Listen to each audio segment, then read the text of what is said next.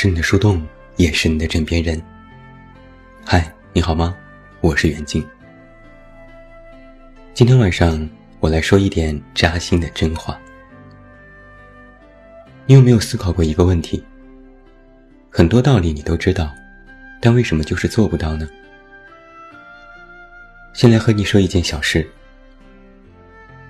早晨我去公司，看到同事的桌上摆着早餐。我知道他向来不吃早饭。之前我们讨论早晨吃什么时，他还表达过鄙视。我曾问他：“不吃早饭对身体不好，你不知道吗？”他说：“知道，但我想多睡一会儿。”所以今天看到他带的早饭，我就调侃说：“怎么开始吃早餐了？”他说：“上午总饿，还头晕。”低血糖，胃也不太好。医生说和长期不吃早饭有关，所以就吃了呗。我继续说，早饭应该自己做点儿，你买的这些油很大，也没有家里卫生啊。他说：“我知道，可来不及在家吃，就路边买点儿，吃了不饿就好。”我又问：“那你干嘛不早起？”他说：“昨晚睡得晚了。本来这只是一件小事，可今天他却总在我脑子里打转。想一想，我们的日常生活里，多的是这种道理知道但做不到的时刻。又不是不知道熬夜的坏处，又不是不知道不吃早饭的坏处，但就是做不到，非要等到生病了。”身体难受了，才能够稍微改正一二。道理是道理，人生是人生，这才是痛的领悟。很多时候，我们都犯过一个重大的错误，那就是误把知道当做明白或领悟。比如熬夜，是个人就知道熬夜有诸多坏处。但为什么只有少数人才能够做到早睡呢？有一个原因是，熬夜坏处这个道理，你也仅仅是知道而已。但你没有因为熬夜带来过什么弊端，所以就算你知道了它的坏处，也不会去及时改正。道理，在你没有真正实践验证它之前，它其实不能称之为是道理，只能说。是一个逻辑。逻辑是什么？逻辑是因为原因导致结果，简单的因果定论，这里面没有过程。就像你知道，因为熬夜导致身体不好，这个道理里只有因果，没有过程，不会告诉你要熬多深的夜，会造成身体怎样的后果。剔除掉各种因素，只看开头和结尾，这其实就是一个逻辑。就像数学题一样，一个公式套用出一个结果，书上都有举例。你看了一眼，但你不知道推算过程，不懂得公式变形，最后其实只是看到了一个题目模板而已。曾有心理学家举过一个很形象的例子。假设你正在打一场拳击赛，你已经知道自己的对手喜欢出左拳，于是你知道了一个道理，这看起来太简单了，只要绕到他的右边，给他的右脸来上一拳，比赛就结束了，你就赢了。现在比赛正式开始，对方果不其然出了左拳，但你还没有反应过来，就已经被一拳打翻在地。你想不明白，为什么呀？我明明已经知道他喜欢出左拳，我也知道要绕到他的右边。可为什么我还没有来得及绕过去，就已经被打飞了呢？因为对手的拳头实在是太快了，你还没有来得及躲闪就输了。所以，他喜欢出左拳，就只是一个道理。于是人们总结出另外一个道理：道理知道是一回事，能不能做到又是一回事。问题来了，为什么做不到？然后人们又找了一个道理：能力不够，没有执行力。问题又来了，那为什么没有执行力呢？说起来好像原因有很多，但又不是每条都具有说服力。其实，执行力和能力不能划等号。很多时候，就算你有这个能力，你也不去执行，然后会说：“我没有能力，所以我不能执行啊。”这绝对是自欺欺人。就像是熬夜，你明明可以早睡。你有能力在该睡的时候关上灯睡觉，但你偏偏不这么做。这就是典型的有能力但不去执行。你又不是不会背单词，你又不是不会跑步，你又不是不会读书识字，可你就是没办法让自己坚持学习，每天运动，选择阅读。你其实完全拥有做这些事情的能力。你其实也有使用这种能力的执行力，但你就是执行不起来。一个重要的原因是，及时行乐的感觉实在是太爽了。你会有各种各样的理由说服自己，再熬一会儿夜，明天再背单词，不跑步也不会怎样，不阅读也不会是文盲。然后你会给自己一个潜意识是。又不是我不会做，只是我没做而已。紧接着，你的负罪感就会减轻一些，让你不会觉得自己一无是处。这是一个自我意淫的假象，会造成另外一个心理是：看到别人的某些成绩，你会做一个柠檬精，酸的要死。然后心里暗自想：我只是没做，我要是做了。肯定比他强。我知道熬夜对身体不好，早睡谁不会呀？我只是不睡而已。你知道熬夜对身体不好的道理，你也有早睡的能力，但你就是不执行。那知道了这些道理，又有什么卵用呢？人们不执行的原因，往往是因为这个好处。并不能带来那种及时行乐的感觉。既然要做，就意味着你要努力。努力是一件多麻烦的事儿啊！先不管努力的程度如何，其实很多努力并不是立竿见影的，甚至一时三刻都带不来什么好处，还要硬着头皮遭受磨难。于是，一努力遇到挫折，就会在想。我这是在干嘛？我明明可以舒舒坦坦的过日子，何苦要逼自己呢？然后就选择了放弃。努力其实不是一个人生的必选项，不努力的人也有自己的活法。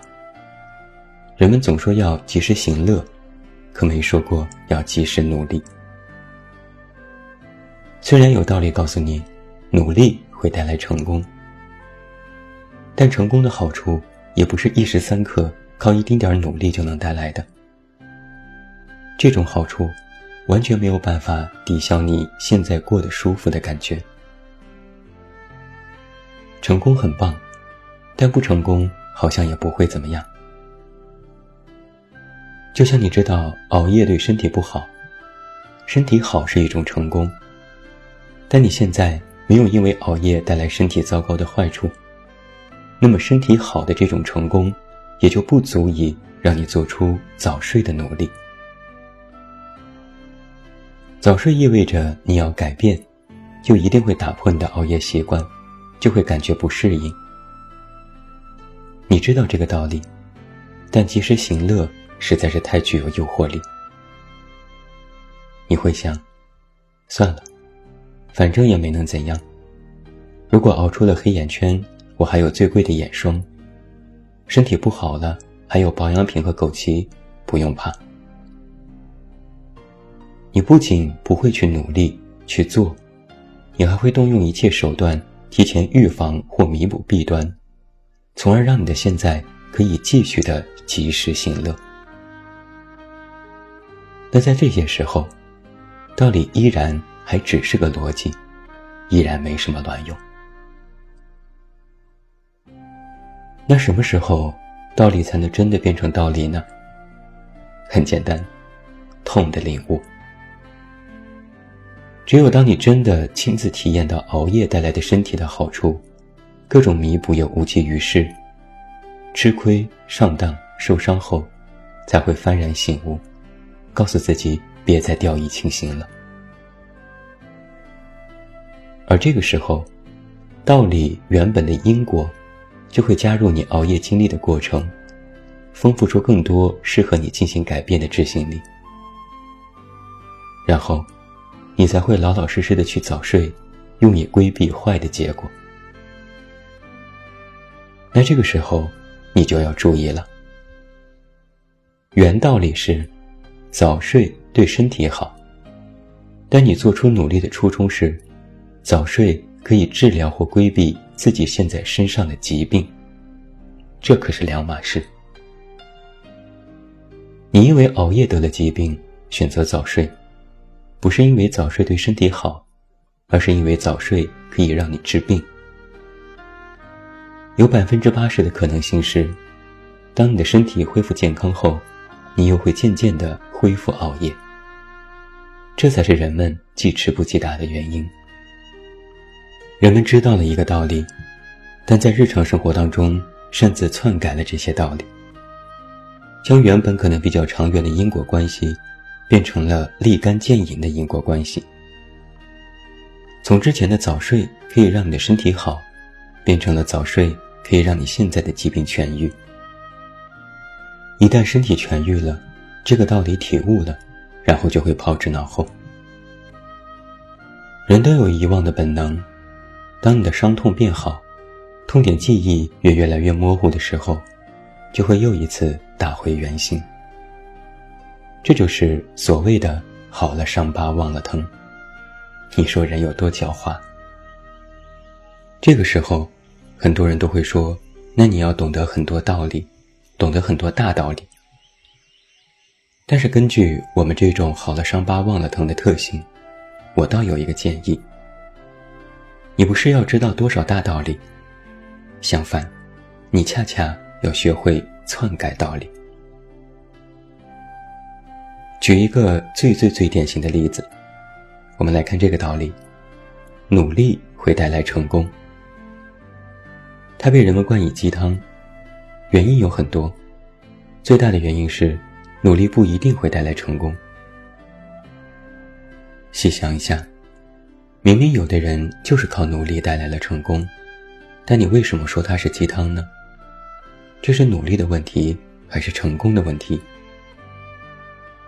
我来告诉你，这不是鸡汤，这也不是道理，这依然只是一个逻辑。有因有果却没有过程，而且这个果实在是太过缥缈了。什么是成功？怎样的成功才是真正的成功呢？不知道，它更像是一个虚伪的假象，带不来什么实质性的坚持动力。